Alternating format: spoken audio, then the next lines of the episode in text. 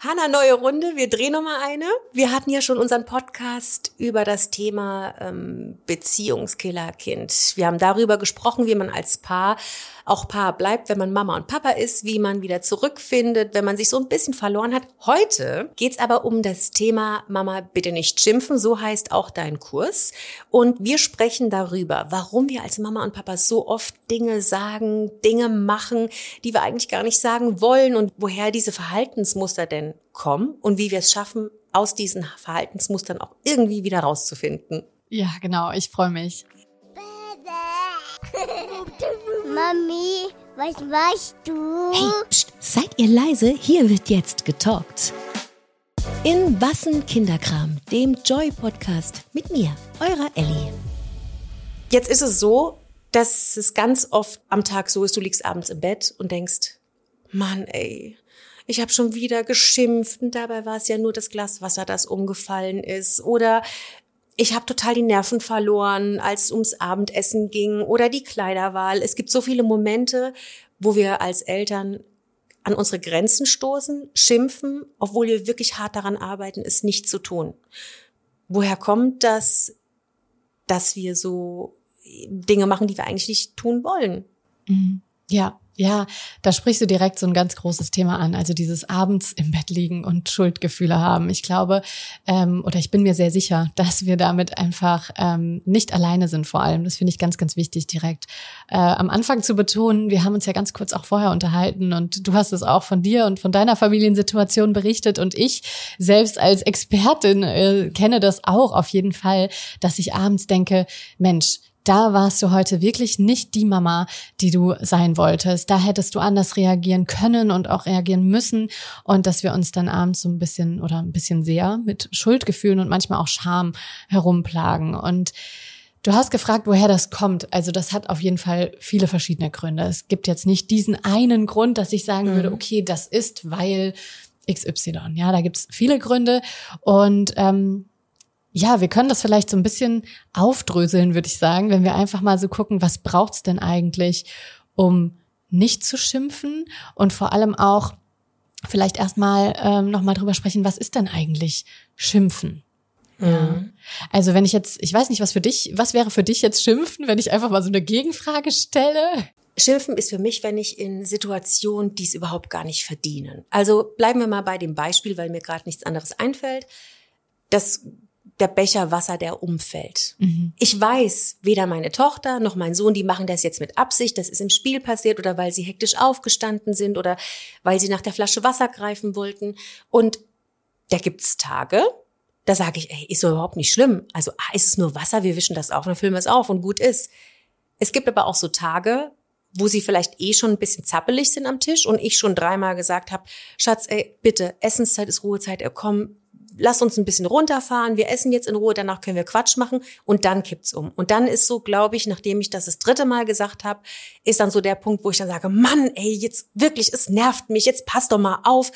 Und dann sehe ich, wie erschrocken die mich manchmal angucken. Und also instant fühle ich mich einfach schlecht. Ich denke wirklich dann in der Situation schon, okay, komm, es war wirklich was der Becher Wasser jetzt wert, so ein Fass aufzumachen das ist für mich zum Beispiel Schimpfen. Ähm, es gibt auch Momente, wo ich denke, das war jetzt angebracht, weil es zum Beispiel gefährlich war oder so. Aber im Alltag sind es Dinge, wo ich denke, die sind es gar nicht wert. Die sind es einfach nicht wert, jetzt so, so zu schimpfen irgendwie, mhm. ne? Oder wenn sie im, in der Badewanne spritzen. Ja. Ja, ich meine, ja. das ist danach weggewischt und gut ist. Und da denke ich, das ist es irgendwie nicht wert. Mhm. Das ist für mich so Schimpfen, so an, an ähm, wenn es um Alltagssituationen geht, die, wenn man sie ehrlich mal betrachtet, genauer betrachtet oder einfach mal drei Schritte zurückgeht und drauf guckt, ja, echt nicht so schlimm sind. Mhm. Ja, ja, und ähm, das, was du zuerst gesagt hast zu dem Wasserglas, so dieses Gemecker, ne? Ich glaube, das kennen viele von uns. Man ist einfach irgendwie durch mit dem Tag, ja, gerade so klassische Abendessenssituationen, ja. Und ähm, dann verfällt man in so ein Gemecker. Kannst du nicht aufpassen? Mhm. Warum kriegst du das nicht hin? Dann viele fallen neben dem Meckern auch noch in die Beschämung, ja. Wie alt bist du denn? Du bist doch schon so und so alt, ja. Warum äh, schaffst du das denn nicht? Und ähm, dann gibt's auch welche, die gehen direkt in die Bestrafung Bestrafung, ja, wenn dann Sätze, wenn du jetzt nicht aufpasst, dann isst du am Boden oder dann äh, gehst du in dein Zimmer oder dann gibt's heute Abend kein Buch zum Vorlesen. Ähm, all das fällt auf jeden Fall unter Schimpfen. Jetzt hast du auch schon gesagt, ja, äh, wenn es eigentlich, also für dich ist Schimpfen, wenn es keinen Grund hat, sozusagen, also keinen echten Grund mhm. vielleicht. Ähm, aber du hast auch gesagt, wenn wenn es jetzt zum Beispiel gefährlich ist, dann mhm. ist es für dich ein Grund. Und das würde ich zum Beispiel auch in Diskussion stellen. Ja, also wenn es jetzt an der Straße zum Beispiel gefährlich ist und ich habe dreimal gesagt, du darfst mit dem Laufrad nur bis zur bis zum Zebrastreifen fahren und mein Kind fährt aber einfach drüber. Ja, und da gibt's viele, die dann einfach total in die Schimpftirade verfallen. Ja. Und wenn du jetzt nicht aufpasst, dann gehen wir sofort nach Hause oder ich kassiere jetzt das Laufrad ein, kannst du nicht und so weiter. Und Natürlich ist es da wichtig, ja, dem Kind zu vermitteln, pass mal auf, das sind die Regeln im Straßenverkehr und das geht so nicht, weil ich muss sicher sein, dass du hier sicher bist. Gleichzeitig ist es auch kein Grund zu schimpfen und in dieses Schimpfmuster reinzufallen. Aber es ist auf jeden Fall einer der Hauptschimpfgründe. Also ich mache mit meinen Kursteilnehmerinnen zum Beispiel, erarbeite ich ihr ganz persönliches Schimpfmuster. Mhm. Und da gucken wir uns genau das einfach erstmal an. Wann verfällst du in das Schimpfen? Wann ist es so, dass du quasi gar nicht anders kannst, als loszumeckern, loszuschimpfen. Und da gibt's ganz verschiedene Gründe. Zum Beispiel Angst ist ein Thema. Genau, wollte ich gerade sagen. Aber ist es im Straßenverkehr nicht wichtig, auch irgendwie zu signalisieren, okay, das, da bist du ganz klar jetzt über die Grenze und das ist auch nicht mehr nur so Pipifax, sondern wenn du hier drüber fährst und da kommt ein Auto, bist du halt hin. Und das ist bei mir ein großer Grund, oder die Angst ist auf jeden Fall ähm, ein Moment, der mich auf jeden Fall schimpfen lässt, weil ich ja. aber auch irgendwie dann das Bedürfnis habe, dass sie spüren, wie schlimm ich das finde. Mhm. Ja, unbedingt. Und das ist ja auch ein total nachvollziehbarer Grund. Ich sage auch immer, ich bin ja systemische Beraterin und in der Systemik haben wir immer, äh, gehen wir immer davon aus, dass ein Mensch für sein Handeln und Verhalten einen guten Grund hat. Ja, selbst wenn der gute Grund für uns nicht ersichtlich ist. Und auch unser Kind hat für sein Handeln und Verhalten einen guten Grund. Und so auch du, wenn du dann eben losschimpfst und sagst, ah, das gibt's doch nicht und ich habe so Angst und das kann doch nicht sein. Ähm, jetzt müssen wir uns mal einmal äh, die Perspektive wechseln und in die Lage unseres Kindes versetzen. Ein Kind im Alter von bis zu naja, sagen wir mal fünf bis sieben Jahren ungefähr. Da beginnt dann so langsam Impulskontrolle zum Beispiel, weil dann erst das Gehirn groß genug, reif genug ist, um zum Beispiel Impulse zu kontrollieren. Mhm. Jetzt kannst du also mit einem zweieinhalbjährigen, was Laufrad fährt, oder mit einem dreieinhalb, vierjährigen, äh, der gerade Fahrradfahren gelernt hat, da kannst du zehnmal sagen, pass auf, nur bis zur nächsten Straßenecke. Dann wartest du bitte. Und dieses Kind wird aber so sehr im Impuls sein, juhu, ich kann Fahrrad fahren und da vorne ist was Tolles oder ich mache, es hat, macht gerade so Spaß, das wird es einfach wahrscheinlich vergessen. Und wenn man dann schimpft, dann bringt das theoretisch gar nichts. Natürlich mhm. ist es super wichtig. Du hast von Grenzen gesprochen, ja. Ähm, auch ein riesenwichtiges Thema, was wir unter anderem auch in meinem Kurs behandeln, Grenzen, Grenzen setzen. Und dieses Grenzthema ist so wichtig, weil, da sind wir wieder bei der Glassituation, wenn ich 20 Mal, ja, oder nur dreimal eine Grenze äußere und die überschritten wird, dann kann ich das nicht mehr aushalten und dulden. Ja, das heißt, wie wenn du gesagt hast, ich habe doch jetzt schon dreimal gesagt, pass bitte mit dem Glas auf. Ja, und es klappt nicht. Das Glas wird umgeschmissen. Dann wurde diese Grenze, die ich kommuniziert habe, ähm, quasi überrannt. Ja, oder wenn ich schon zehnmal gesagt habe, du sollst nicht deinem Bruder irgendwie ähm, den Bauklotz wegnehmen oder du sollst dem Hund nicht an dem Schwanz ziehen oder was auch immer. Mhm dann werde ich, ist zum Beispiel ein Klassiker bei uns, deswegen gerade so als, als persönliches Beispiel bitte, unsere Tochter, unsere Tochter ist mittlerweile fünf ist also mit der Impulskontrolle schon äh, besser möglich bei ihr mhm. und trotzdem fasst sie unserem Hund ständig auf die Nase, ja. Und das hat sie von Anfang an gemacht und am Anfang auch relativ, ich will nicht sagen brutal, aber auf jeden Fall rücksichtslos, wie Kinder eben sind. Mhm. Kinder sind von Natur aus eben nicht empathisch und mhm. sie können die Perspektive nicht übernehmen. Also sie kann sich nicht hineinversetzen, wie fühlt sich denn der Hund, wenn ich seinen Kopf festhalte und die Nase streichle, ja. Und ähm, ja, und teilweise müssen wir die Sachen wirklich 180 Mal wiederholen, bis das beim Kind ankommt. Und trotzdem können sie den Impuls nicht ja, nicht kontrollieren. Und ich habe sie dann gefragt, warum fasst du denn immer die, Hund, die, die Hundenase an, ja? Oder besser gesagt, wozu? Wozu ist immer so ein bisschen eine bessere Frage bei Kindern. Mhm. Und sie sagte, na ja, die fühlt sich halt so schön nass und kalt an und ich lieb das Gefühl. Oh ja? Mann. Also sie wollte natürlich dem Hund überhaupt nichts Böses und Mhm. sie hatte einfach so ein starkes Bedürfnis, diese Nase anzufassen, ja. Und das ist wie beim Fahrradfahren. Wenn ich so ein starkes Bedürfnis habe, jetzt zu fahren, ich genieße vielleicht den Fahrtwind, dass ich jetzt endlich gelernt habe, dass ich mich frei bewegen darf und so weiter. Und dann vergesse ich eben einfach, dass Mama oder Papa gesagt haben, hey, nur bis zur Straßenecke, ja, und fahr einfach weiter. Und dann ist es ja an mir zu gucken, wie so oft bei Dingen, wenn mein Kind nicht kooperiert, ja, wenn mein Kind nicht mitmacht, sich nicht an Regeln hält, was braucht mein Kind, um sich an diese Regeln und Grenzen zu halten? Was kann ich tun, damit es meinem Kind leichter fällt, diese Grenze zu akzeptieren und diese Regel zu beachten? Ja, braucht es vielleicht andere Umstände? Ja, das heißt, ich verändere die Umstände. Gläser gibt's ab sofort nur noch in der Mitte vom Tisch. Ich führe die Regel ein, okay, jedes Kind, was weiß ich, stellt sein Glas immer wieder zurück in die Mitte. Muss ich wahrscheinlich auch super häufig dran erinnern und so, aber äh, könnte funktionieren. Oder bei dieser Glassituation ist ja die andere Frage, weil du auch gesagt hast, manchmal stört mich das gar nicht. Manchmal bin ich irgendwie tiefenentspannt, da können zehn Gläser umfallen und ich fange nicht an zu schimpfen. Und manchmal reicht so ein kleiner Tropfen und der bringt Ja. das fast dann zum Überlaufen. Und da ist es ja echt entscheidend, wie gut wir aufgestellt sind, was unsere Ressourcen angeht. Also es ist ja einfach, es ist total verständlich, dass wir Eltern abends zum Beispiel, gerade abends, durch sind. Wir haben den ganzen Tag irgendwie Gefühle begleitet, ähm, Gefühlsstürme reguliert, ja, also unser, unser Kind reguliert, getröstet, gemacht, getan, vielleicht ja einen Job, einem Job noch nachgegangen, äh, der Nachbarin beim Blumengießen geholfen, was auch immer. Wir haben den ganzen Tag irgendwie gemacht und uns auch immer selbst reguliert. Wollte ich ja. gerade sagen, wir regulieren ja Gefühle des Kindes, während wir ja selber gerade einen Genau, Gefühlssturm ja. zum Beispiel haben, weil der Tag einfach beschissen war, weil der von morgens bis abends vollgepackt war, weil immer noch 15 Dinge auf der To-Do-Liste sind und du denkst, oh mein Gott, wenn die Kinder schlafen, muss ich auch noch einkaufen gehen, also Ja. halb zehn rum, dann bin ich um halb elf zu Hause, dann dusche ich noch, ja, dann hast du halt einfach gar nichts vom Tag gehabt und das ist, glaube ich, der Moment, wo viele, inklusive mir, auch einfach dann nicht mehr können, ne? Ja. weil einfach, weil man diese Gefühle begleitet vom Kind nach dem Kindergarten, man holt die ab und dann geht's ja los. So, dann müssen die sich ja erstmal komplett entladen. Ja, Ja, die haben den ja, ganzen Tag richtig. gehört, die haben den ganzen Tag Regeln befolgt, dann holst du die nachher ab, freust dich, hast beide im Auto und dann geht's los. Dann die eine plätt, der andere plätt. Du hast keine Brezel eingepackt. Oh mein Gott, okay, ich habe die Brezel vergessen, wir holen. Ja, warum hast du die nicht mitgebracht? Sie will auf den Spielplatz, er möchte Fahrrad fahren. So, du bist die ganze Zeit am struggeln und regulierst Gefühle und hast ja aber selber gerade schon einen Tag eigentlich hinter dir, einen Arbeitstag, hast Dinge geregelt und hast ja einen eigenen Gefühlssturm. Du Ja. regulierst dich, Ja. du regulierst sie und da ist halt irgendwann, glaube ich, auch einfach Feierabend, oder? Richtig, richtig. Und da sind wir bei einem ganz großen Thema, nämlich dem Stress. Also wir haben ja jeden Tag irgendwie Stress, beziehungsweise verschiedene Stressoren wirken auf uns ein.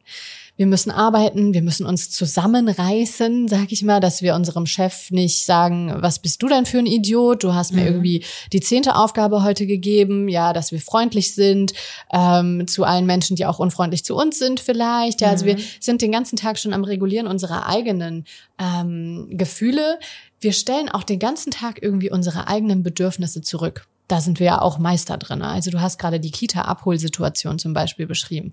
Ah, okay, ich muss pünktlich bei der Kita sein, also fahre ich jetzt schnell. Ja, Mittagessen schaffe ich nicht mehr, einen Kaffee trinken schaffe ich auch nicht mehr, aufs Klo gehen schaffe ich vielleicht nicht mal mehr. Und dann kommt mein Kind und schmeißt mir vom Kindergarten direkt den Rucksack vor die Füße, weil natürlich der Ressourcentank meines Kindes auch völlig leer, Leer. ist ja? leer, ja. Aber wenn ich dann auch leer bin, dann stehen zwei dysregulierte Nervensysteme sich gegenüber. Also zwei Menschen, die gerade eigentlich Regulation brauchen, jemanden, der sie erwachsen begleitet durch diese Gefühle. Ja, und dann kann das nicht funktionieren. Dann kann das einfach nicht funktionieren. Und deswegen ist es so wichtig, diesen, diese Stressoren sich anzugucken. Was stresst mich alles? Also ist es mein Kind, das mich nervt? Oder ist es eigentlich mein Leben, das mich nervt? Ist es mein Kind, das sich ändern muss? Oder sollte ich Teile in meinem Leben verändern, damit es besser klappt? Aber das ist ja jetzt total leicht gesagt, weil ich meine, ich muss morgens aufstehen, ich muss auch arbeiten, ich muss auch einkaufen, ich muss, das sind ja Dinge, die sind ja nicht änderbar erstmal, oder? Jein. Also ja und nein. Ich verstehe genau, was du meinst. Ich bin auch berufstätige Mama, ähm, habe noch zusätzlich irgendwie Hund und Haushalt und äh, ein Mann, der ab und zu weg ist. Ja, mhm. also es ist natürlich man kann jetzt nicht einfach sagen, okay, ciao, dann höre ich auf zu arbeiten, äh, lass das Ganze und ja. äh, leg mich einen halben Tag in den Liegestuhl, damit ich gut reguliert bin, wenn ich mein Kind, wenn ich mein Kind nachmittags abhole. Also ja, brauchen wir uns gar nichts vormachen. Ne? Funktioniert für 99 Prozent der Menschen nee, einfach nicht. nicht. Nee. Ja, aber ich kann immer Dinge verändern. Also erstmal mich überhaupt in so eine ja, in so eine Möglichkeitsszene hineinzuversetzen und nicht direkt Türen zuzumachen. Also nicht direkt zu sagen, ja, aber ich kann ja gar nichts verändern. Mhm. Weil dann wird sich auch nichts verändern. Es tut sich nur was, wenn du auch was tust. Aber was könnte ich, also was könnten zum Beispiel Berufstätige, ich will ja gar nicht so bei mir bleiben, ich spreche ja, glaube ich, für ganz, ganz viele Mamas oder wir sprechen für ganz viele Mamas. Wenn wir jetzt eine Beruf, voll berufstätige Mama haben, deren, deren Arbeit es zulässt, dass sie die Kinder eben abholt. Der Papa bringt sie zum Beispiel, die Mama holt sie vom Kindergarten ab. So. Wie kann die, wie schaffe ich es, wie schaffen diese Mütter es, das Auto vorm Kindergarten abzustellen und irgendwie diesen Stress, dieses Stresshütchen, sage ich mal, abzusetzen, damit man den Rest des Tages einfach gut, gut auffangen kann und irgendwie, wie du gesagt hast, regulierter, ausgeglichener vor seinen Kindern dann auch steht. Ja, auf die, auf die Autosituation und auf die konkreten Möglichkeiten gehe ich gleich ein. Ich will nur noch einmal was anderes sagen, was vielleicht erstmal ein bisschen unbefriedigend klingt. Und zwar dieser ganze Stress und das, wie wir heute als Gesellschaft leben, das ist kein individuelles Problem. Deswegen werden wir alleine das auch nicht lösen. Ja, du nicht, ich nicht, ähm, egal welche Experten und Ratgeber nicht, weil das ist ein gesellschaftliches Thema. Wir leben heute in einer Gesellschaft, in dem Modell, also die meisten von uns, in dem Modell Kleinfamilie. Mhm. Ja, Vater, Mutter, Kind, Vater, Vater, Kind, Mutter, Mutter, Kind, wie auch immer dieses Kleinfamilienmodell aussieht. Dafür sind wir eigentlich nicht gemacht als Menschen. Wir sind dafür gemacht, in einer Gruppe zu leben. Ja, dieses afrikanische Sprichwort, es braucht ein Dorf, um ein Kind mhm. großzuziehen. Das ist wirklich wahr. Ja, wir haben früher viel eher in Kommunen, in kleinen Verbänden gelebt, vielleicht auch einfach nur in sogenannten Mehrgenerationenhäusern, ja. ja, wo dann die Oma oben drüber noch die Uroma oben drüber oder unten drunter, mhm. wie auch immer. Und das war ein, ein ganz anderes Netzwerk an Unterstützung, ja. Ich habe das, heute erfahre ich das manchmal, dieses Dorf, wenn ähm, mein Kind, wir wohnen in so einem, in so einem Haus, wo es mehrere Gärten, Gärten aneinander gibt und die Kinder springen von einem Garten zu einem anderen und sind dann einfach mal bei der einen Familie, mhm. dann äh, essen die dann noch mit Abend, dann kommen sie wieder rüber, dann hat man auf einmal vier Kinder bei sich am Esstisch sitzen, ja, also, und das ist total schön. Und ja? entlastend auch, ne, total, wenn du halt einfach mal durchatmen kannst und dir denken kannst, okay, die Kleine ist jetzt gerade eben eben bei, keine genau. Ahnung, bei Luca gegenüber. Ja. Ich mache mal eben jetzt die Wäsche oder ja. ich mache mir mal einen Kaffee und setze mich mal in den Garten und muss mal nicht aufpassen. Genau, ich muss wenigstens mal, also das ist immer noch nicht selbstbestimmt, weil ich weiß ja zum Beispiel nicht, wann sie wiederkommt und dann vielleicht noch fünf Freunde mitbringt und dann ist es vorbei mit der mhm. Ruhe und dem Kaffee. Aber ähm, es ist auf jeden Fall dieses Gefühl, ist auf jeden Fall so ein bisschen dieses Dorffeeling so. Mhm. Und ähm, dieses Modell Kleinfamilie, was wir leben, ist eigentlich, ich mag das Wort eigentlich nicht, aber es ist für uns nicht artgerecht. Also so sind wir Menschen einfach nicht gestrickt. Unsere Müttergehirne tatsächlich sind auf Verbindung ausgelegt. Wir sind dafür gemacht, Kinder im Clan großzuziehen mhm. tatsächlich. Und das haben wir einfach heute nicht mehr. Und ähm, deswegen ist es so wichtig, sich dieses Netzwerk außerhalb von ähm, ja von diesem von dieser Struktur also von Familie zum Beispiel aufzubauen ja und zu gucken okay gibt es irgendwo Unterstützung? Habe ich die Möglichkeiten zum Beispiel eine Haushaltshilfe einzustellen ja die mir hier und da was abnimmt? Kann ich die Schwiegermutter bitten ähm, einmal in der Woche das Abendessen zu übernehmen? Ja, du, du rollst schon mit den Augen. Ja ich will ich wollte jetzt hier nicht irgendwie die die, die Schwiegermütter. Es kann ja auch wer ja auch, auch immer sein ja auch die es kann auch die beste Freundin sein, ja. ja. Oder einfach, dass ich mich connecte, mhm. dass ich sage, du, also dass ich mich traue, um Hilfe zu fragen und sage, mhm. du kann meine Tochter zu einem Playdate heute mal zu dir. Mhm. Ich brauche zwei Stunden für die Steuererklärung. Mhm. Oder ich würde gerne zwei Stunden äh, ins Fitnessstudio, ins Spa, was mhm. auch immer, mit meinem Mann mal Zeit genießen. Könntest du die heute mal mitnehmen? Sich ja? also irgendwie kleine Inseln schaffen, ja. so kleine Inseln im Alltag schaffen, in der eigenen Struktur, genau. in der sozialen Struktur irgendwie, wo man dann ja. mal abgeben kann. Ja, und mhm. dass wir, dass wir heute so leben, ja, dass wir super schnell nach der Geburt wieder in den Job müssen, dass wir ähm, wenig, wenig Zeit im Alltag haben, um unsere Kinder zu betreuen, wenn wir zum Beispiel Vollzeit arbeiten. Dann sind noch Ferien, die wir irgendwie unterbringen müssen als Vollzeitarbeitende und so weiter. Das ist kein individuelles Problem. Das ist ein gesellschaftliches Problem und so unbefriedigend das auch klingt, das werden wir nicht lösen. Mhm. Wir müssen deswegen versuchen, uns, also wir können natürlich uns politisch engagieren, auf die Straße gehen und so weiter, laut werden bei dem Thema. Wir werden es trotzdem schnell, nicht so schnell unsere Kinder groß werden, nicht lösen. Ja. Deswegen gilt es, mit diesen Umständen versuchen klarzukommen und versuchen, die Umstände so zu verändern, dass ich da einfach ein Stück besser mit klarkomme. Und jetzt komme ich zurück zu deinem Autobeispiel. Also natürlich kann ich zum Beispiel manche Dinge, Dinge so verändern, dass ich mehr Zeit habe. Ja, ich stehe morgens irgendwie ein bisschen früher vor meinem Kind auf, zum Beispiel. Ja, wenn du jetzt die Kinder um 6 Uhr wächst, ist es natürlich blöd, wenn du dann um 5.30 Uhr aufstehen musst. Verstehe ich auch. Ja, ich zum Beispiel habe den Struggle. Unsere Tochter schläft abends immer erst zwischen 21 und 22 Uhr. Und wenn ich danach noch ein bisschen Zeit für mich haben möchte, ja, ähm, dann wird das schon schwierig. Und du schläfst ja auch ein. Ja, ich arbeite und lebe sozusagen dann in die Nacht hinein ja. und kann dann gar nicht nicht um 5 Uhr ja. aufstehen. Das kann ich gar nicht machen. Mhm. Ja. Und ähm, ja, aber jetzt die Autosituation. Du könntest ja zum Beispiel ähm, dir, bevor du zum Kindergarten fährst, irgendwo eine Minute nehmen. Ja. Oder sogar fünf Minuten. Und ähm, zur Not ich weiß, das hören alle Erziehenden immer gar nicht gerne, aber wenn es wirklich gar, gar nicht anders geht, kann ich auch mal im Kindergarten anrufen, wenn ich jetzt nicht harte Kante an der Schließzeit bin mhm. und sagen, ich komme fünf Minuten später. Mhm. Ja, ich weiß, es ist Erzieherinnen und Erzieher hören das gar nicht gerne. Ja, ich würde das jetzt auch nicht machen, wenn jetzt irgendwie um 16 Uhr der Kindergarten schließt und, und alle nach Hause wollen. Ja, okay. Aber wenn ich mein Kind irgendwie um wann auch immer abhole und ich mhm. weiß, eigentlich fühlt es sich noch fünf Minuten gut aufgehoben im Kindergarten und auch die Erzieherinnen und Erzieher wollen jetzt nicht sofort Feierabend machen, sondern da ist noch ein bisschen, da sind auch noch andere Kinder oder so, dann kann ich das schon mal machen. Mhm. Und dann sind das die wertvollsten fünf Minuten, die ich mir für mich und mein Kind nehmen kann, wenn ich zum Beispiel im Auto sitze Mhm. Und einfach mal atme. Mhm. Ja, tatsächlich mal durchatme, mal kurz in meinen Körper reinspüre, was ist da gerade für ein ganzer Stress? Ja. Mhm.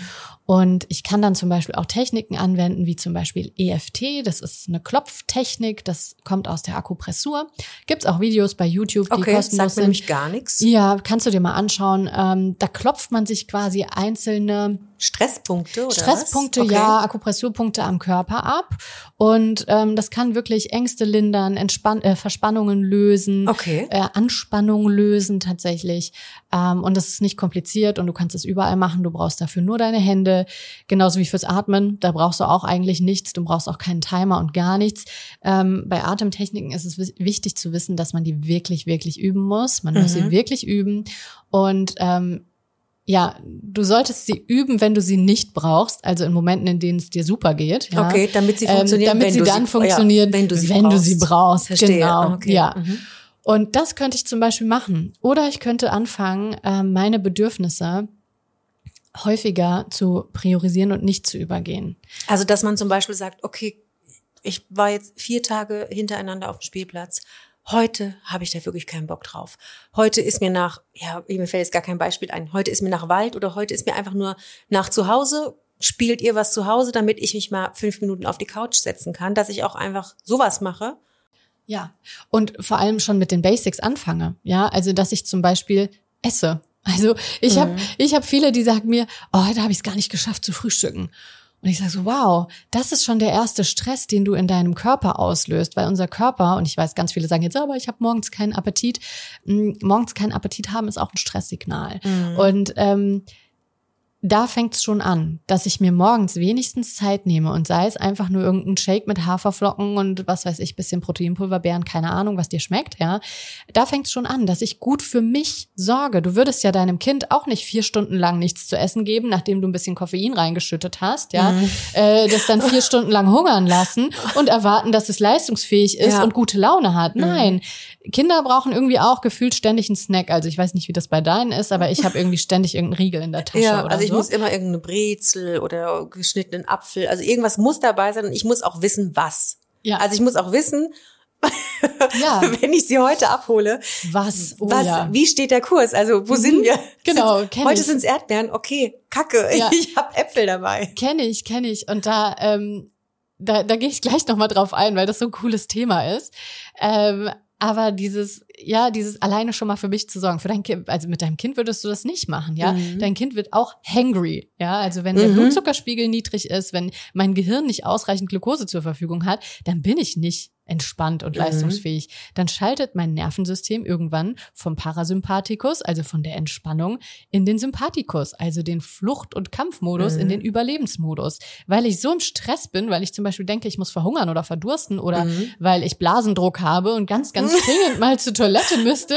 Und dann kommt auch noch mein Kind um die Ecke, was irgendwie einen Wutanfall hat, weil ich keine Brezel dabei habe, ja. Mhm. Und dann kann ich nicht entspannt sein. Wie soll das denn funktionieren? Ja. Und ähm, ja, also da erstmal zu gucken, okay, was brauche ich denn vielleicht auch überhaupt, um eine, ich sag mal, entspannte Mama, ein entspannter Papa sein zu können? Wo kann ich es mir denn leichter machen? Und jetzt hatten wir das Thema Stressoren und Stress und das ist einfach ein, ein riesiges Thema. Vor allem dieser Alltagsstress ist ein Thema und dann kommt ja als zusätzlicher Stressor aber noch so das, was wir ja in Anführungszeichen Trigger nennen. Ja. Also das und Trigger ist ja einfach nur die englische Übersetzung von Auslöser. Das, was etwas und in dem Fall vielleicht so eine Schimpfreaktion in uns auslöst. Mhm, mhm. und das kann ja wirklich hoch individuell sein. Wenn wir bei diesem Glasbeispiel bleiben, ähm, es gibt Menschen, die wurden als Kinder ähm, ziemlich geschimpft, wenn ein Glas umgefallen ist. Mhm. Ja, die mussten vielleicht dann, äh, die bekamen vielleicht eine Strafe, sie mussten selber aufwischen, da, die Stimmung war im Eimer, vielleicht wurden sie auch angeschrien oder sie mussten vom Taschengeld ein Mhm. neues Glas kaufen oder was auch immer. Und wenn jetzt heute ein Glas umfällt und mir das früher so erging, dann löst das in mir automatisch Stress aus. Dann bin ich so gestresst durch dieses umfallende Glas, weil ich denke, jetzt passiert gleich wieder ein Donnerwetter, ja, und kann dann auch nicht ruhig bleiben. Aber wie blöd, weil wir wollen es ja nicht. Wir haben doch gespürt, wie schlecht das war. Wieso machen wir es dann aber? Also wieso, warum Ja. fallen wir nicht in die andere Richtung gedanklich und, und sagen uns dann, okay, stopp, stopp, stopp. Andere Richtung nehmen, jetzt nicht schimpfen. Ähm, du weißt, wie du dich gefühlt hast. Du weißt also auch, wie dein Kind sich jetzt gleich fühlen wird, wenn du hier durchknallst wegen einem Glas.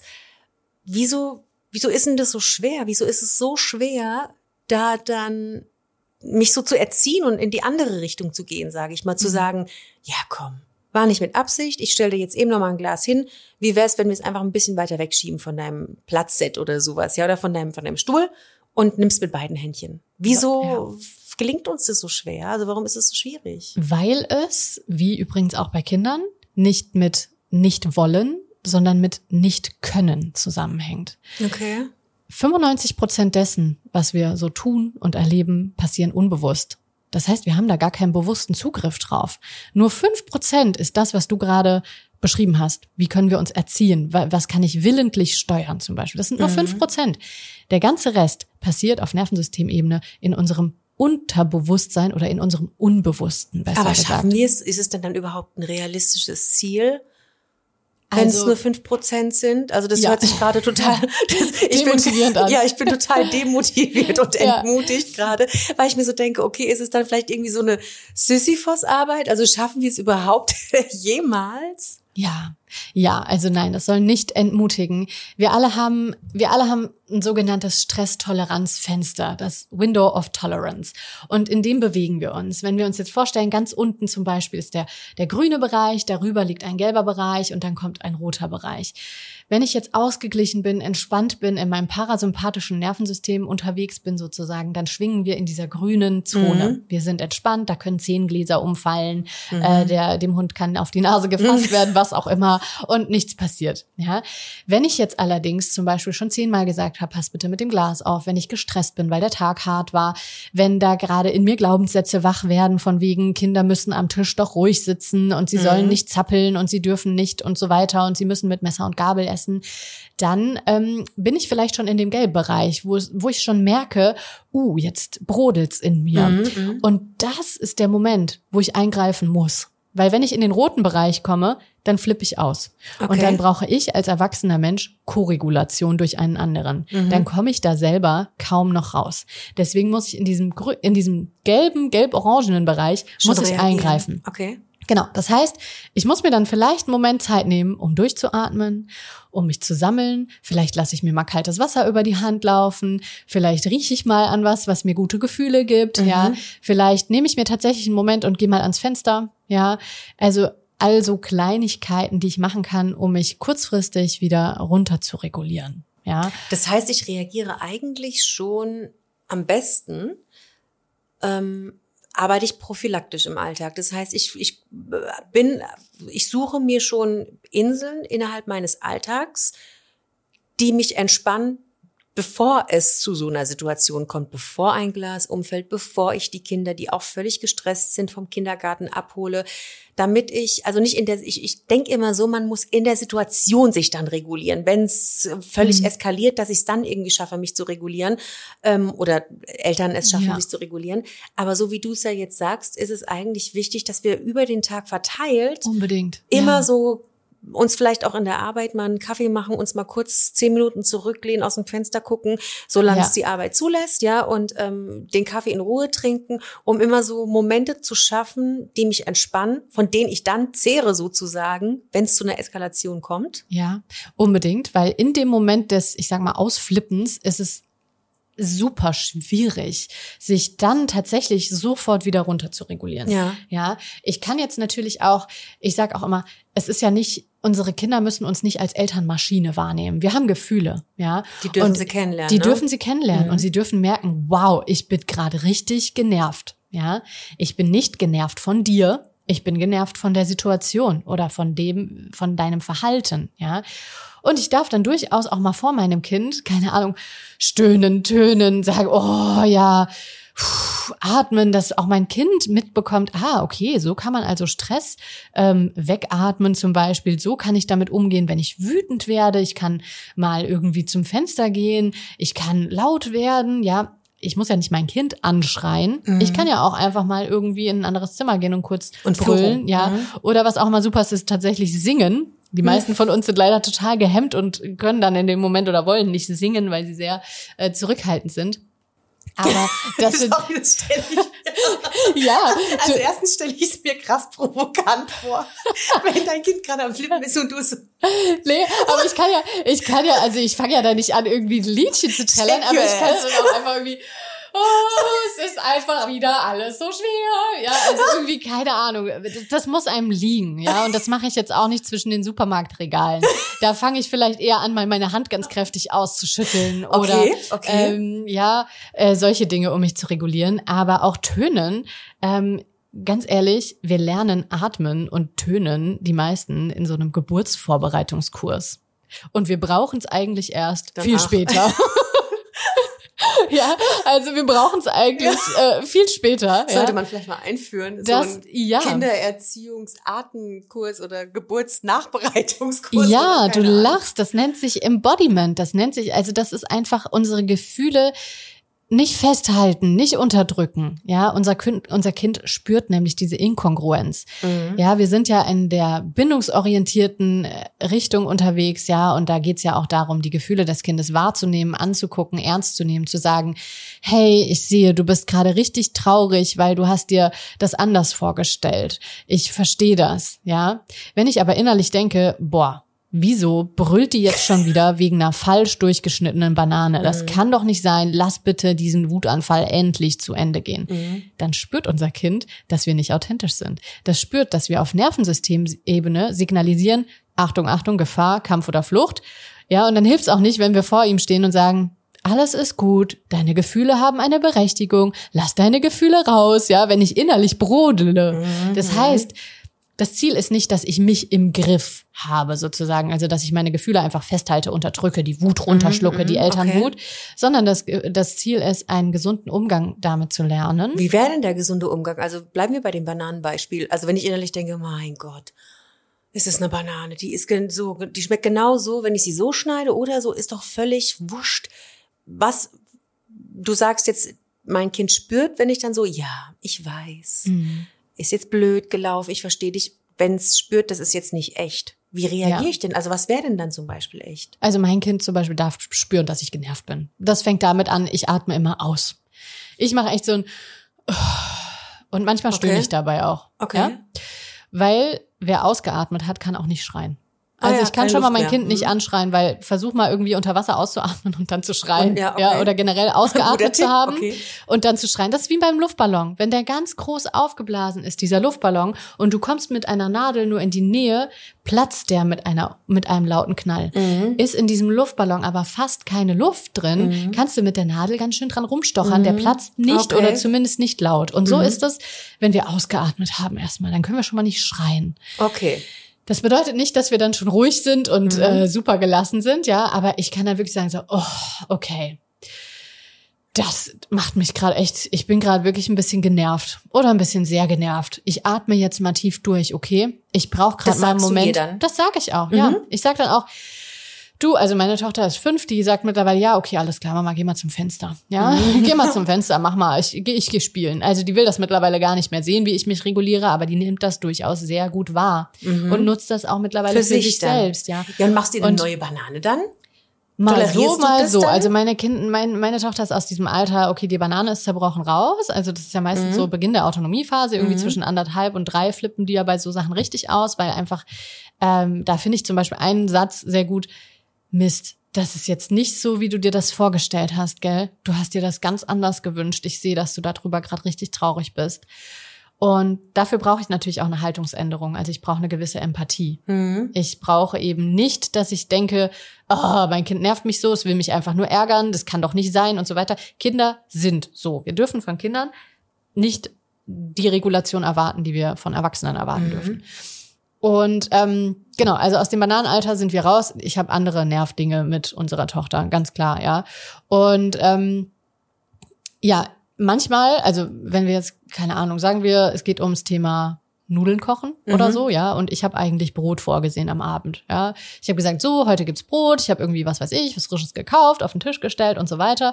Und mein Kind sagt, nee, oh Mann, ich wollte aber heute Nudeln und jetzt esse ich nichts. Das Brot esse ich nicht oder das schmeckt überhaupt nicht. Oder auch Klassiker bei uns, das ist eklig. Ja, und da können jetzt ganz viele Glaubenssätze hochkommen. Ja, von wegen, mein Kind ist undankbar, jetzt habe ich so ein leckeres Abendbrot vorbereitet und jetzt will das das nicht. Äh, Es muss doch dankbar sein, dass ich mir hier Mühe gegeben habe, vielleicht seine Lieblingswurst gekauft habe oder was auch immer, ja. Dann kann da hochkommen, boah, ich habe jetzt wirklich keine Kraft und ich habe jetzt auch gar keinen Bock, nochmal Nudeln zu kochen, dann zieht sich das alles in die Länge. Oder ähm, gegessen wird, was auf den Tisch kommt, das Oh bestimmen Gott. die Eltern. Also lauter solche Glaubenssätze können da jetzt hochkommen. Ähm, und dann kann ich überlegen, also da geht's jetzt auch wieder um Grenzsetzung. Bleibe ich bei meinem Nein zu den Nudeln? Ja, und begleite das angemessen. Und das wäre dann wieder zu sagen, okay, du hast dir das echt anders vorgestellt. Du hattest dir Nudeln gewünscht und jetzt habe ich ähm, Brot gemacht und jetzt bist du gerade enttäuscht. Ja, ich kann verstehen, dass du da jetzt keinen Bock drauf hast, dass du jetzt irgendwie dir das anders gewünscht hast. Gleichzeitig möchte ich jetzt keine Nudeln kochen. Du kannst gerne dir aussuchen von dem, was hier auf dem Tisch steht. Nimm dir, was du möchtest, so viel du möchtest. Ähm, wir fangen jetzt an mit dem Essen. Ich werde heute keine Nudeln kochen. Und dann kann es sein, dass da Tränen kommen, dass da Frust kommt, dass da Gegenwille kommt, dass da Wut kommt, muss man ja, zu diesem Nein. Genau. Und das muss ich dann halten und aushalten können Mhm. und gegebenenfalls begleiten und regulieren. Das heißt, mein Kind dann vielleicht auch in den Arm nehmen, trösten Mhm. und ähm, durch diese Gefühle hindurchhalten, während ich meine Grenze aufrechterhalte. Ja. Nicht einknicken, dann meinst du? Genau, während ich, ich bleibe bei meinem Nein. Mhm. Ich sage, ich verstehe. Ich, Also deine Gefühle sind okay und ich verstehe, du bist jetzt enttäuscht. Du hast dir das ganz anders vorgestellt. Gleichzeitig werde ich jetzt keine Nudeln kochen. Wir können gerne, dann kannst du eine Alternative anbieten. Wir können gerne morgen, Morgen, Nudeln mhm. kochen oder du kannst dir morgen äh, bestimmst du selbst, was es zum Essen gibt. Ähm, dann suchst du dir deine Nudeln aus, deine Soße aus, was auch immer. Heute wird das nicht passieren und ähm, ich verstehe, wenn du darüber jetzt traurig bist. Ich kann dich jetzt trösten. Ähm, du kannst mit uns gemeinsam Brot essen. Du musst nicht.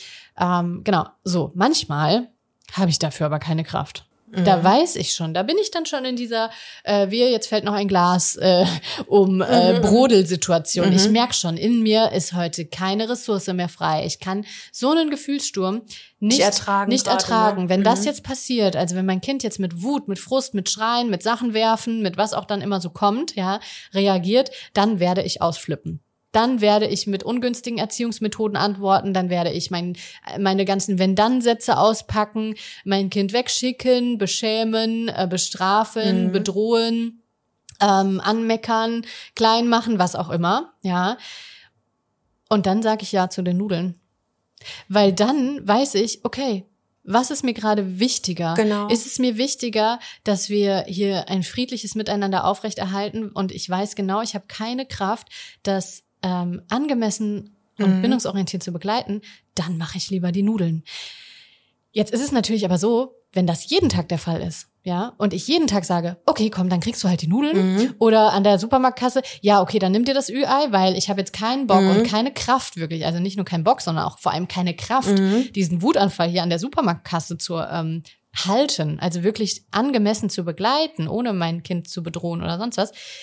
Wenn das jetzt jeden Tag vorkommt, dann sollte ich mir natürlich überlegen, ob da was mit meinen Ressourcen vielleicht nicht stimmt, beziehungsweise ob ich eher Okay. daran arbeiten muss, damit ich eben in den meisten Fällen Gefühle halten und begleiten kann. Ich glaube, da kommen manche Eltern auch in so eine Denkspirale, Oh ja, voll. dass sie so, wenn ich jetzt einknicke, ähm, dann machen die mit mir den Hampelmann, ähm, dass man da vielleicht auch so ein kleines bisschen wegkommt und sich überlegt, naja gut, wenn ich jetzt heute Abend Bock hätte auf Tomate Mozzarella, würde ich es mir ja auch machen. Und das Kind ist ja quasi so auf uns angewiesen, die Essensvorlieben zu erfüllen, sage ich jetzt mal. Ne?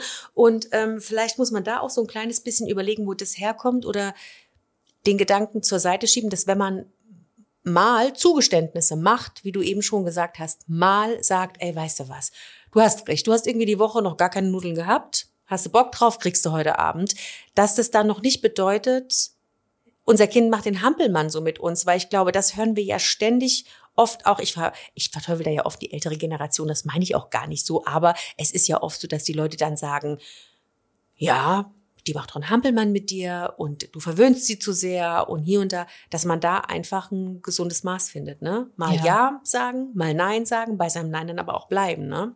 Ja, und dieses, du weinst wahrscheinlich mit den Hampelmann machen. Ich liebe ja diesen, ich liebe ja diesen Spruch, ähm, dein Kind tanzt dir irgendwann auf der Nase herum. Und dann sage ich immer, ja, lieber auf der Nase als gar nicht tanzen. Wie schön, wenn es wenigstens tanzt, dann halt auf meiner Nase. Nein, aber Spaß beiseite. Ähm, wir sind ganz oft in diesem Katastrophisieren drin, in diesem, wenn ich das heute mache, dann wird das nie wieder anders. wenn ich mein Kind mit drei Jahren noch neben mir schlafen lasse, dann wird das niemals später alleine schlafen. Dann wird das niemals auf Klassenfahrt fahren können. Dann wird das nie.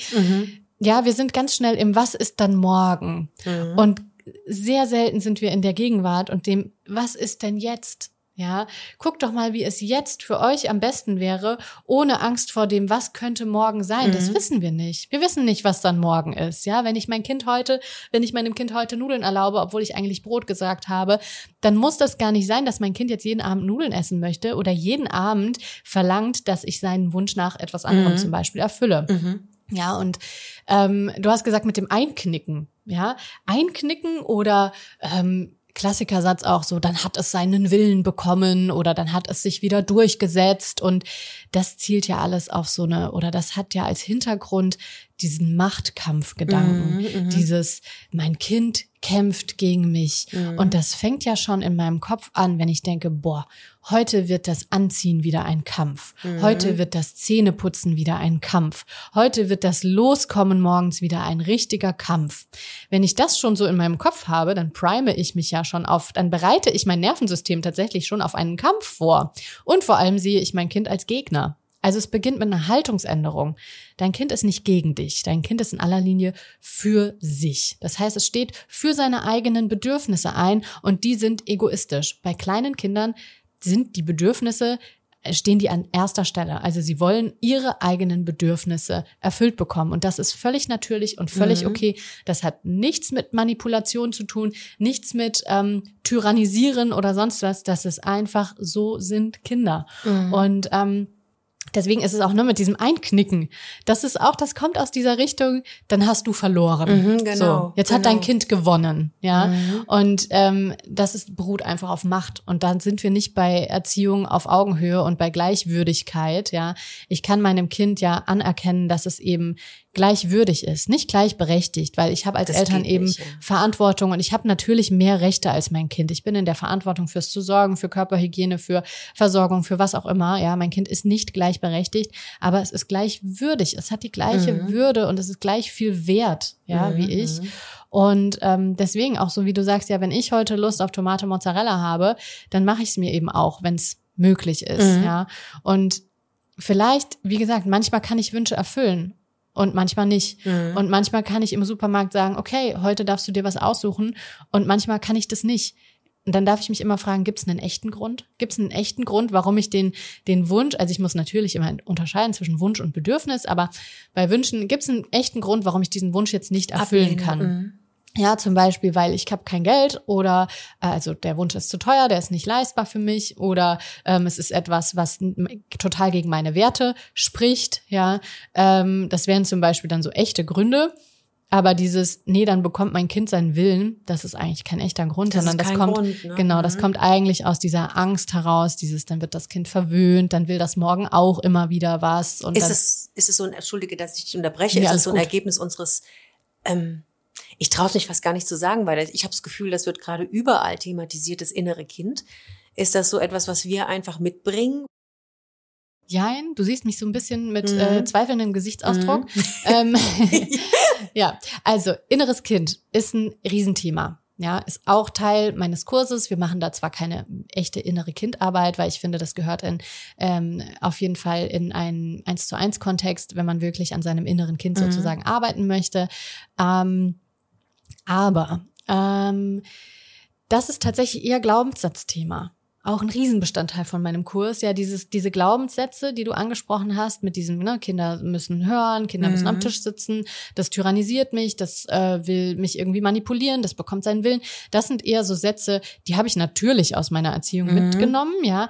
Die wurden mir teilweise einfach weitergegeben von Mhm. Generationen über Generationen. Teilweise wird einem das aber auch von, ich sag mal, gleichaltrigen anderen Mamas, Papas Mhm. geraten, ja, die Mhm. das eben auch von früher Mhm. äh, mitbekommen haben. Und ähm, dieses Kind, dieses Bild vom Kind als Tyrann kommt eigentlich aus dem Nationalsozialismus. Damals hat äh, Johanna Hara ihr ganz berühmtes Buch geschrieben, Die deutsche Mutter und ihr erstes Kind. Und Okay. da ging es eben darum, dass Kinder müssen schreien gelassen werden, kräftig die Lungen, die da dürfen einen nicht manipulieren und so weiter. Mhm. Daher kommt dieses ganze, ähm, du musst Kinder sozusagen brechen. Ja, Mhm, Kinder dürfen mhm. dich nicht manipulieren und so weiter, weil ganz klar, man brauchte damals einfach folgsame, folgsame nach, folgsamen Nachwuchs, Mhm, ja, der mhm. keine Gegenfragen stellt, der Oh brav Gott, ist, der sich benimmt. Ja, du sagst, oh mein. Gott, aber genau das, Mhm. da kommt das tatsächlich Krass. her. Ja, also ich sage Okay. jetzt nicht, dass es vorher noch nie so gab, aber die Bindungstheorie von John Bowlby, Mary Ainsworth, diese Vorreiter in der Bindungstheorie, die gab es schon viel früher. Dann kamen leider die Nazis und dann war das irgendwie alles passé und dann gab es Okay. dieses Buch zum Beispiel in Deutschland und dann war das sozusagen vergessen oder nicht mehr im Trend oder wie auch immer. So da, daher kommt unter anderem dieses Bild des Kindes als manipulierender Tyrann. Krass. Und ähm, viele Glaubenssätze sind dadurch eben auch von Generation zu Generation Weitergetragen, weitergetragen, ne? worden. Genau. Das beginnt also mit einem Haltungswechsel, mit einer Haltung, die von Empathie, Mitgefühl und Offenheit geprägt ist und vor allem von Verständnis. Dafür brauche ich natürlich Wissen. Dafür brauche ich erstmal das Wissen, wie tickt denn mein Kind? Wie funktioniert sein Gehirn? Wie funktionieren die beiden Gehirnhälften? Wie funktioniert vertikale, horizontale Integration der Gehirnhälften? Also wie spreche ich die Emotionen an? Wie vielleicht auch die rationalen ähm, Teile des Gehirns. Und ähm, inneres Kind, ja, ist auch ein großes Thema. Das wäre dann Mhm. zum Beispiel wie ähm, bei das Glas kippt um und ich gerate sofort in, Stre in Stress, ja, weil da ein kindlicher Anteil in mir wach wird, der früher Strafe erfahren Ja, hat, ja. ja. Oder zum Beispiel ich ähm, sag zu meinem Kind Sätze wie: Dann gehst du jetzt auf dein Zimmer, ja, weil ich vielleicht früher auch weggeschickt wurde, ausgeschlossen wurde aus der Gesellschaft, ähm, isoliert wurde, wenn ich was falsch gemacht habe. Und ich weiß aus diesen Gründen vielleicht heute gar nicht, wie es anders gehen könnte, Mhm. weil ich es selbst so erfahren habe. Das wären dann so innere Kind-Themen. Oder ähm, ich sag immer gerne, Ich verwende statt inneres Kind immer gerne kindliche Anteile, den Begriff, weil wir sind ja nicht nur dieses innere Kind oder wir haben nicht nur dieses eine innere Kind, sondern eigentlich haben wir alle 50 innere Kinder. Mhm. Ganz viele Anteile in uns, die kindlich geblieben sind oder ich sage auch gerne unreif geblieben sind, weil sie nicht die Strategien beigebracht bekommen haben, die sie gebraucht hätten, um reife Erwachsene zu werden. Mm, okay. Das heißt also, da, wo ich heute zum Beispiel Wut nicht ertragen kann, wo ich heute merke, wow, wenn mein Kind wütend ist, dann werde ich total unruhig, dann werde ich auch wütend oder ich versuche vielleicht, es mit allen Mitteln äh, wieder glücklich zu machen. Mm dann ist das vielleicht, weil ich früher nicht gelernt habe, dass Wut ein absolut in okay Ordnung, ein, ja genau, dass Wut absolut okay ist, dass Wut sein darf und dass ich vor allem durch diese Wut durchkommen kann und dabei nicht sterben muss. Ja? Aber darf ich dann in so einer Wut, wenn mein Kind zum Beispiel wütend ist, mein Sohn hat zum Beispiel die Angewohnheit, der klatscht die Türen, dass das komplette Haus wackelt, ja. So, und das geht halt einfach nicht, ja. Also, also A, wohnen da noch andere Menschen, äh, die nun mal mit seiner Wut leider nichts zu tun haben und die sie auch nicht aushalten müssen. Ähm, die Türen gehen im Zweifel kaputt. Irgendwann ist da auch mal eine Glastür vielleicht dabei. Kann ich ihn denn in seiner Wut dann, ich weiß, er ist wahrscheinlich gar nicht aufnahmefähig, aber da habe ich dann zum Beispiel das Bedürfnis zu sagen, Carlo, nein, schlag halt ins Kissen oder brüll von mir aus, aber hör auf, die Türen zu batschen. Mhm. Wie alt ist denn dein Sohn?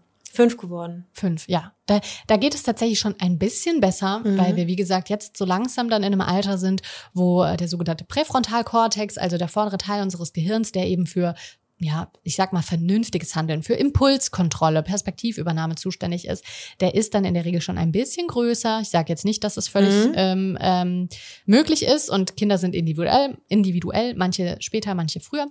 Es ist da schon ein bisschen besser möglich, allerdings nicht während des Gefühlssturms. Okay, also ja. warten.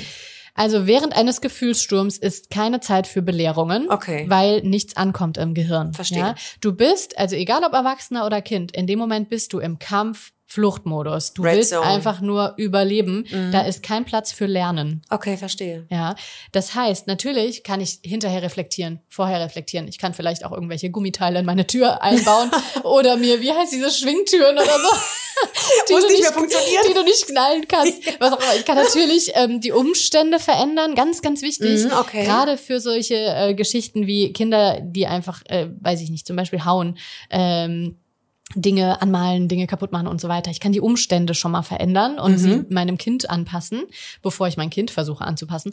Und ähm, dann kann ich aber natürlich sagen, pass auf, klare Grenze. Mein lieber Sohn, die Türen gehen kaputt, ich möchte das nicht. Das ist für mich eine harte Grenze, mhm. ja. Und dann muss ich aber natürlich Alternativen bieten, ja. Mhm. Und ich muss es vorleben. Da sind mhm. wir wieder bei Lernen am Modell. Ich mhm. muss vorleben, was macht denn Mama mit ihrer Wut? Was macht denn Mama? Wenn mein Kind mich oder Papa, wenn mein Kind mich nie wütend erlebt und nie bei mir erlebt, wie ich mit Wut umgehe, woher willst denn lernen, wie mhm. das funktioniert? Okay. Ja. Sind wir also wieder beim Atmen, dass ich einfach mir erstmal Strategien überlege, wie ich meine Wut in den Griff bekomme, das dann vorlebe und einen Wutanfall meines Kindes aushalte und danach dann ja. über Regeln und Grenzen spreche. Genau. Und vielleicht auch, also ich hatte neulich so eine Situation mit unserer Tochter, die wurde im Kindergarten geärgert von drei größeren Kindern und sie kam mir schon weinend entgegen, mhm. als ich sie abgeholt habe. Und ich habe einfach gemerkt, da ist gerade ganz viel los im Kind. Da ist richtig viel an Emotionen. Und vor allem bei im Kindergarten können die es halt nicht so richtig rauslassen. Ne? Mhm. Ne? Da sind die schon, die halten sich schon zurück, obwohl sie es so eigentlich, ne? die sind so angepasst, mhm. obwohl sie es eigentlich gar nicht können. Mhm. Ja, und das kostet so viel Kraft. Und dann waren wir im Auto gewesen und ich habe die Situation noch mal mit ihr besprochen und habe sie gefragt, was ist denn da gerade los in dir und welche Gefühle könnten denn da gerade sein? Mhm. Und sie meinte, ja, ich bin so wütend. Und dann habe ich gesagt, ja, hast die Wut schon mal rausgelassen? Und sie so, nee, ging nicht, ja. Und ähm, dann haben wir die Wut rausgelassen im Auto. Und ich habe gefragt, was könnten wir denn jetzt machen, um die Wut mal so richtig rauszulassen, mhm. ja, um der mal so richtig Raum zu geben. Und meine Tochter hat geantwortet mit Schreien. Mhm. Ja. Und dann haben wir im Auto, ja, dann haben wir im Auto zusammen geschrien. Ich habe mir die Ohren zugehalten, weil die kann laut schreien, das glaubst du gar nicht, da fetzt dir das Trommelfell weg. Und dann haben wir im Auto zusammen geschrien. Mhm. Ja, und dann habe ich gefragt, ist jetzt besser? Nein, noch nicht. Dann habe ich gesagt, was können wir denn noch machen? Unsere Fäuste anspannen. Mhm. Und äh, dann wollte sie gegen den Sitz treten. Ja, das ist jetzt auch so was, wo ich dann sage, hm, okay, muss ich kurz überlegen, ob das für mich in Ordnung ist. Ja, draußen vor der Tür hätte ich dann vielleicht gestampft und mich aus ausgeschüttelt. Also es ist nicht immer nur Atmen. Ja? Okay, okay. Also es ist auch Mhm. körperlich, ja. Mhm, mhm. Ähm, wir fühlen ähm, ja, wir fühlen ja verschiedene Impulse in uns, ja. Ganz viel hat mit der Atmung, mit der Luft zu tun, ja. Dieses Stöhnen, Tönen, Mhm. Schreien, das ist, hat alles mit Atmung zu tun. Und ja, wir haben dieser Wut Raum gegeben. Mhm. Und das kann ich auf verschiedene Art und Weise. Und dann ist es so, ist ein Gefühl eigentlich nach 90 Sekunden vorbei. Okay. Ja. Also wenn ich dieser Wut dann Raum gegeben habe und das rausgelassen habe und einmal mir das angeschaut habe und gefühlt habe, dann kann ich sagen, oh, guck mal das Eichhörnchen. Also dann kann Dann ich auch sagen, rum. so pass auf, Okay. jetzt haben wir das ja mal so richtig rausgelassen. Was können wir denn machen, damit wir jetzt wieder einen guten Weg in den Alltag finden oder damit wir jetzt Mhm. wieder besser drauf sind? Ja, dann sagt meine Tochter ganz klar, wir gehen jetzt ein Eis essen. so. so, und da ist es dann Absolut wieder logische Konsequenz. Absolut logische Konsequenz. Ja, wenn man einen miesen Tag hat, dann geht man erstmal Eis Erstmal ein essen. Eis. Ja, auch da wieder Vorsicht, ne, dass Essen nicht reguliert oder Essen nicht die Regulation abnimmt oder dann für Regulation eingesetzt wird. Aber ähm, ja, also wenn ich diesen Gefühlen Raum gebe und das kann ja alles sein, das das Schwierigste für uns Eltern ist meistens sowas wie Wut und Traurigkeit. Ja, ich darf denen einfach Raum geben und ja, das ist manchmal anstrengend. Ich find's auch nicht so geil, wenn in meinem Auto rumgeschrien wird. Ja, ganz oft nutze ich das aber für meine eigenen angestauten Gefühle, die ich da auch vielleicht schon den Tag über angesammelt habe und fühle mich selber hinterher erstaunlicherweise viel besser. Ja, und das können wir im Kleinen immer wieder so einen kleinen Check-in mit uns selbst machen. Ja, wir hatten es ja am Anfang von diesem Window of Tolerance, von diesem Wut, vielleicht nicht, nicht nur Wut, von unserem Stress-Toleranzfenster. Und wenn ich jetzt den Tag über mal immer wieder so einen kleinen Check-in mache, also einmal so Wo in mich, ich? in mich reinchecke, wo stehe ich denn hier gerade auf meiner Stresstoleranzskala? In welchem Bereich bewege ich mich denn? Bin ich gerade im grünen Bereich, also tiefenentspannt? Bin ich vielleicht schon im gelben Bereich, weil Zeitstress, anderer Stress, was auch immer Stress, ja, und ich bin schon so irgendwie äh, total in Hab-Acht-Stellung sozusagen, ja, dann ist es Zeit zu handeln. Dann muss ich was tun, wie zum Beispiel mich ausschütteln, atmen, ein schönes Lied anhören, an was tollem riechen, was mich vielleicht äh, erinnert Okay. an Entspannung und so weiter. Ähm, genau, also immer mal wieder den Tag über ganz kurz, da reichen ja 15, 20, 30 Sekunden für aus, mal fühlen, So ein Wo bin ich denn So ein gerade? Stresscheck. Ein Ja. eigener Stresscheck. Mal ganz kurz den Blick auf sich richten, auf sich lenken, Ja. bei sich sein und mal gucken, okay, bis hierhin war der Tag ganz gut. Ja. Ich bin noch, da sind noch Ressourcen, ich fühle mich gut, aber wenn dann eben die Antwort eine andere ist, da gucken, okay, dann mache ich das lieber jetzt genau. und warte nicht auf so eine Eskalationssituation, wo ich dann versuche zu Ja. regulieren. Okay, verstehe. Und ganz wichtig, das würde ich auch, glaube ich, gerne nochmal wiederholen, ähm, weil das in, in einigen Köpfen vielleicht doch noch drin ist, Kinder manipulieren nicht. Ja. Kinder manipulieren nicht. Kinder stehen für ihre eigenen Bedürfnisse Ja. ein und die sind egoistisch, weil Kinder sind egoistischer Natur. Das ist einfach, so sind Kinder bis zu dem Alter, in dem ihr Gehirn reif und groß genug ist, um Perspektive zu übernehmen, um überhaupt zu verstehen, ach, du fühlst anders als ich und wenn ich das mache, passiert in dir das. Und das geht eben erst ab einem bestimmten Alter, so mit fünf bis sieben Jahren. Und vorher sind Kinder kleine Egoisten und das ist nicht negativ, sondern ganz natürlich. Ich würde dir noch eine, eine letzte Frage gerne stellen, weil es ist ja so ein riesiges Feld. Ich könnte, glaube ich, noch zwei, drei Stunden mit dir reden, aber das hört das sich ja also, wir machen. das Ja. hört sich ja in der Summe keiner dann am Ende an.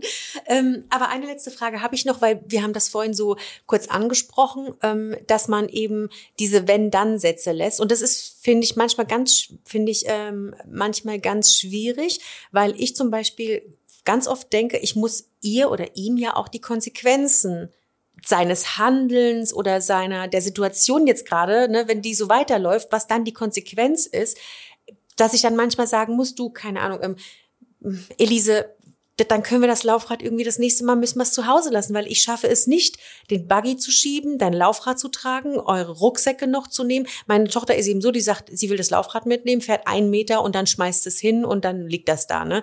Und das ist ja dann in dem Sinne keine Bestrafung, sondern ich muss ihr doch auch oder ihm oder wir müssen Kindern, ich gehe mal weg von mir, wir müssen doch Kindern auch Konsequenzen erklären oder nicht? Die sie Also- vielleicht als Bestrafung wahrnehmen, aber die ja an sich keine sind. Ja, also immer wenn wir in uns hören, so einen Satz, wir müssen doch oder man muss doch, Mhm. sage ich immer, okay, ist das wirklich so? Stell dir einfach nochmal die Frage selbst und such mal Indizien dafür, die dem zustimmen und die dem oder die dem entgegensprechen und die das bestätigen. Einfach so als kleine Glaubenssatzübung. So, ist das wirklich so oder habe ich mir das nur erzähle ich mir die Geschichte? Und ähm, das, was du gerade beschrieben hast, äh, geht, glaube ich, ähm, fast allen Eltern so. Das Kind will das Laufrad, ich will Laufrad fahren, ich will Laufrad mhm. fahren. Und nach einer Minute sagt es, nö, kein Bock mehr auf Laufrad fahren, ich kann nicht mehr, ich will nicht mehr und so mhm. weiter. Ganz normal. Das heißt, da kommt es auf elterliche Führung an auf liebevolle elterliche Führung. Wenn ich schon voraussehe, mein Kind wird zwei Meter mit diesem Laufrad fahren, kann ich entweder sagen, pass mal auf, das letzte Mal bist du nur zwei Meter gefahren, ich kann heute leider kein Buggy mitnehmen oder ich kann keinen Bollerwagen mitnehmen, wir können heute das Laufrad leider nicht mitnehmen, weil ich nicht sicher sein kann, mhm. dass du wirklich damit fährst. Also auch wieder ja? prophylaktisch handeln. Ja, und das ist Führung. Natürlich habe ich dann Gegenwillen und ich habe Frust und so weiter, mhm. das muss ich dann begleiten, ja. Mhm. Aber da kommt es auf Führung an. Wenn ich ja schon weiß, das läuft nicht. Oder eben auf Führung, indem ich plane, indem ich dann zum Beispiel eben doch einen Bollerwagen mitnehme, mhm. wo das mhm. Laufrad dann reinpasst, mhm. mir eben schon bewusst bin, okay, sie wird damit nur zwei Meter fahren und so weiter.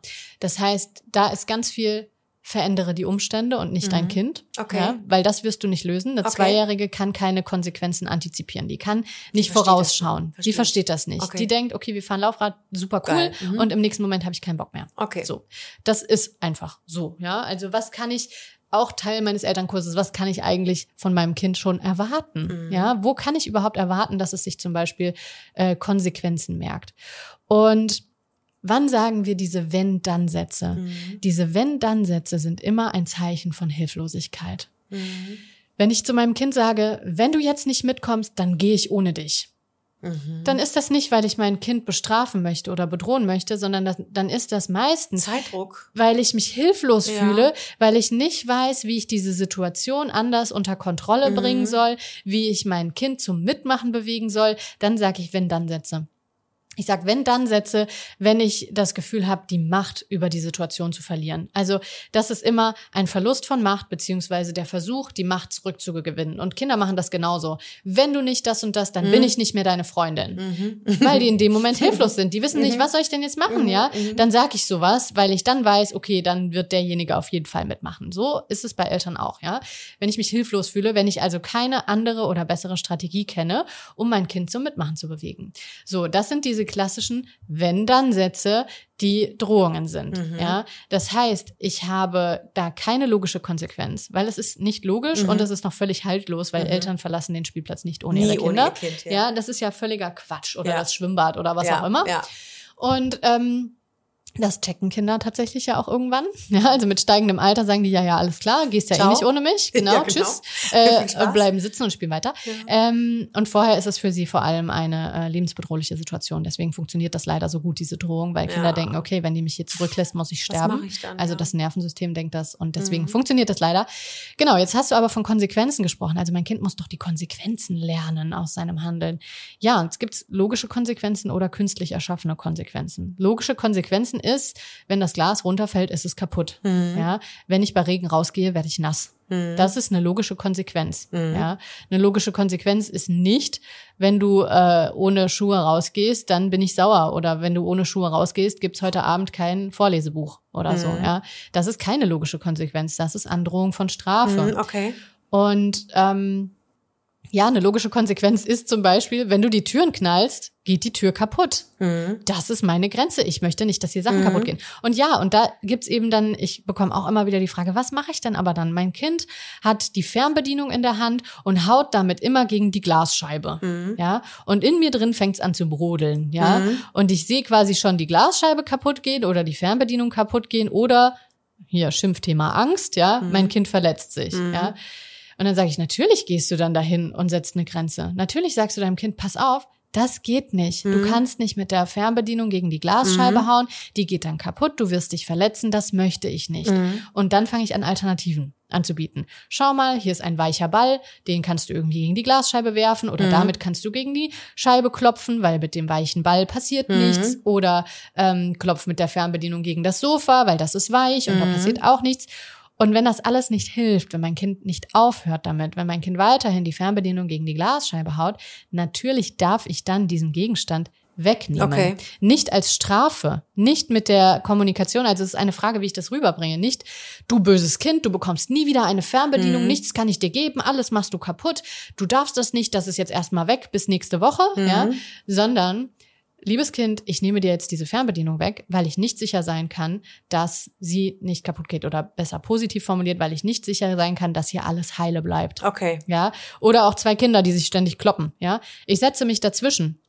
Oder ich setze dieses Kind, was sich falsch verhält oder was sich aggressiv verhält, zwei Stühle weiter und sage, pass mal auf, lieber Tom, liebe Lina, wer auch immer, ähm, ich setze dich jetzt lieber hier auf Abstand, weil ich nicht sicher sein kann, dass du deinen Freund nicht gleich wieder haust. Mhm, ja? Okay. Sobald ich sicher sein kann, dass ihr friedlich miteinander umgeht, kannst du dich gerne wieder in die Nähe setzen. Solange muss ich hier sicher sein Okay. und aufpassen. Ja, Okay. das ist quasi eine eine Grenzkommunikation, die keine Bestrafung ist. Ja, wenn ich jetzt aber sage, lieber Tom, du haust ständig hier deinen Freund, deswegen gehst du vor die Tür und kommst erst wieder rein, wenn du dich beruhigt hast, das ist eine Strafe und ein ganz klarer Ausschluss aus der Gesellschaft wegen Fehlverhalten. Das ist nicht okay. Also wir haben immer so die Frage, ne, zwischen Konsequenzen durchsetzen auf welche Art und Weise. Okay. Ja, Gute und schlechte Konsequenzen, beziehungsweise gute oder logische Konsequenzen und Bestrafung. genau, logische Konsequenzen und, und künstlich erschaffene Konsequenzen. Das lernt man ja alles in deinem Kurs. Und jetzt möchte ich ganz gerne hinten raus ähm, bei unserem Podcast vielleicht noch den Eltern einen Tipp geben. Als letztes, würde es vielleicht was bringen, dass man genau solche Sätze, über die man sich immer ärgert, also nehmen wir jetzt ähm, auch mal unter anderem den Satz, du musst beim Essen am Tisch sitzen bleiben. Ist jetzt keiner, den ich zum Beispiel ne, äh, meinen Kindern irgendwie sage. Aber wenn ich mich daran störe und da immer wieder reinfalle, das ist nur ein Satz von vielen, die uns stören wahrscheinlich in der Erziehung, würdest du sagen, schreibt die einfach mal auf und macht euch mal über den Sinn dieser Sätze wirklich Gedanken. Also wieso muss ein, ich sag mal, Dreijähriger zwei Stunden am Tisch sitzen, wenn er nach einer Viertelstunde fertig ist? Gib mal unseren Mamas und Papas ähm, einen Tipp, den du vielleicht auch in deinem Kurs gibst und den sie heute noch in ihrem Alltag irgendwie umsetzen können. Ja, gehe immer vor wie ein Detektiv auf Spurensuche. Das wäre so der Tipp, den ich geben würde, gerade auch, wenn es um so Sätze geht. Warum sage ich immer wieder den gleichen Satz zu meinem Kind? Habe ich den vielleicht früher selbst immer gehört, fand ihn damals schon doof, kenne aber heute irgendwie deswegen gar keinen anderen Satz, den ich sagen kann. Also ich habe vielleicht damals schon gehört, äh, gegessen wird am Tisch, ja. Ist das wirklich so? Warum fällt es mir zum Beispiel schwer anzuerkennen, dass es auch völlig in Ordnung ist, auf dem Boden zu essen? Manche Kulturen essen immer auf dem Boden, ja. Äh, oder vielleicht, dass ich es auch mal erlauben kann, unter dem Tisch zu essen, ohne die Angst zu haben, dass das nur noch unter dem Tisch funktioniert. Also ich würde immer sagen, gehe vor wie ein Detektiv auf Spurensuche, hinterfrage diese, vor allem diese Sätze mit, man muss so und so sein als Eltern, man muss das und das machen und vor allem die Sätze mit, ein Kind muss doch, ein Kind sollte doch. Okay. Hinterfrage das immer, gucke, ist da was Wahres dran? Wer würde das bestätigen? Wer würde das vielleicht, wer würde da widersprechen? Dass ich mich selber immer mal wieder so aus diesem, aus diesem so ist es, aus dieser so muss das sein Perspektive heraushole und mir selbst einfach erlaube, eine andere Haltung einzunehmen, eine andere Ja. Perspektive und mich immer mal wieder frage, ist das wirklich so? Oder ist das vielleicht was, was ich von woanders übernommen habe, was gar nicht meine tiefe innere Überzeugung ist, sondern ich irgendwo aufgeschnappt habe, vielleicht von vorhergehenden Generationen mitbekommen habe, von meinen eigenen Eltern mitbekommen habe. Genau. Also immer Spurensuche, sich selbst hinterfragen, Mhm. reflektieren, überlegen, warum sage ich den Satz, wie könnte ich vielleicht auch einen anderen Satz daraus Ja, machen? Wie ja. könnte ich es anders formulieren? Und ähm, genau. Das ist doch ein guter Tipp. Ich werde direkt heute damit anfangen. Ja, sehr schön. Schreib mal auf, genau. Ich also schreibe so, mal auf und guck mal, was Ja. ich mir so dabei denke. ja, du hast ja genau, du hast gesagt, aufschreiben. Ja. Mhm. Aufschreiben ist immer großartig. Ich kann ja einfach mal diese Sätze aufschreiben, die ich immer sage. Oder die, vor allem die, die mir vielleicht nicht gefallen, von denen ich denke, hm, das müsste doch auch irgendwie anders gehen. Mhm. Und ähm, aufschreiben ist immer super, weil äh, es dann schon mal aus dem Kopf raus ist und äh, ich es mir immer wieder angucken kann Mhm. und auch schauen kann, irgendwie in sechs, acht Wochen, habe ich denn da irgendwie schon was verändert oder schon irgendwas, hat sich schon irgendwas getan? Mama und Papa sein ist echt nicht einfach. Es ist eigentlich ein täglicher, ich will es gar nicht sagen, Kampf. da haben wir jetzt drüber geredet. Ich bin mal, im jetzt bist du schon Kampfmodus. reflektierter als vorher. Nein, aber es ist wirklich, es ist täglich überlegen, nachdenken, korrigieren, Ja. ruhig bleiben, regulieren. Es ist mega anstrengend. So, und wir hoffen wirklich, wir konnten euch jetzt in diesem, in dieser Masse von Themen wenigstens so ein paar Tipps geben, ein paar Impulse setzen. Äh, wenn euch das noch nicht reicht, wir haben schon äh, ein paar Mal drüber gesprochen, du hast einen Kurs, jetzt hau noch mal raus. Wie heißt der? Wo finden die Leute den? Wo finden die Mamas und Papas den? Wer also noch mehr Infos möchte, sag noch mal ganz kurz was zu deinem Kurs. Ja, der Kurs heißt Mama nicht schimpfen. Man findet alle Infos dazu auch auf meiner Webseite www.hannablankenberg.de und ähm, es geht einfach genau um diese Themen, über die wir auch heute gesprochen haben. Haltungsveränderungen, Glaubenssätze. Was mache ich, wenn mein Kind überhaupt nicht ähm, kooperieren will? Wir schauen uns aber auch das Nervensystem an. Ähm, wir schauen uns an, was kann ich wirklich tun? Wir haben sogar das Thema mit dabei, was, wenn mein Partner oder meine Partnerin ganz anders erzieht als ich, wenn es Konflikte auf der Ebene gibt, weil irgendwie mein Partner, meine Partnerin sagt, ja, aber Kinder müssen doch bestraft werden und so weiter. Mhm. Und wir gucken uns das wirklich alles Schritt für Schritt Schritt an. Wir gehen richtig tief. Also es kratzt eben nicht an der Oberfläche, weil ich eben sage, die meisten Ratgeber, die meisten Tipps und so weiter funktionieren deshalb nicht, weil sie auf der Verhaltensebene ansetzen, weil sie dich quasi trainieren wollen zu einem besseren Verhalten. Und das wir haben ja gerade schon äh, gelernt, fünf Prozent dessen kann ich eigentlich ja, wirklich ja. bewusst steuern. Und deswegen funktionieren die meisten Tipps nicht und deswegen gehen wir tiefer. Wir gehen eben auch tiefer auf Nervensystemebene und gucken uns die Glaubenssätze an, Stressorenthema, auch Themen wie Trauma und transgenerationale Übertragung, äh, inneres Kind und so weiter, alles Themen des Kurses. Und ähm, genau, der nächste startet im Herbst, die nächste Kursrunde. Mhm. Ähm, genau. Und ja, da haben wir einen raus, oder? Ja. Also ich würde sagen, wenn ihr jetzt Lust habt, wenn ihr sagt, okay, ich muss unbedingt mehr wissen, ähm, was die Hanna sagt, gefällt mir, dann könnt ihr eine Kursteilnahme gewinnen. Alle yeah. Infos, ne, hauen wir mal ähm, auf Instagram dann raus. Also wie ihr an den Platz kommt, erfahrt ihr dann ähm, auf unserem Instagram-Account äh, Joy Baby und bei dir, Hanna, ne? Genau. Auf okay. Instagram auch einfach hanna.blankenberg und äh, da Findet ihr auch nochmal in den Show Notes, packe ich dann in die Show Notes den Instagram-Account und auch unsere, unseren Account. Und dann äh, wünschen wir euch viel Spaß und hoffen, ihr kommt mit unseren ersten Impulsen oder Hannas ersten Impulsen schon mal durch die heiße Woche. Oh wow, ja. ja. Wir hören jetzt hier auf zu schwitzen, würde ich sagen. Ja, ja, wir hören jetzt auf zu schwitzen. Wir wünschen euch einen schönen Tag und Hanna, vielen lieben Dank. Es hat wieder total viel Spaß gemacht. Danke dir. Sehr gerne. So, das war's für heute. Das war Was ein Kinderkram, der Joy-Podcast für euch von mir, eurer Ellie. Damit ihr absolut nichts verpasst, abonniert unseren Podcast und folgt uns auf Insta. Ich freue mich auf euch. Mami, Mami, komm bitte.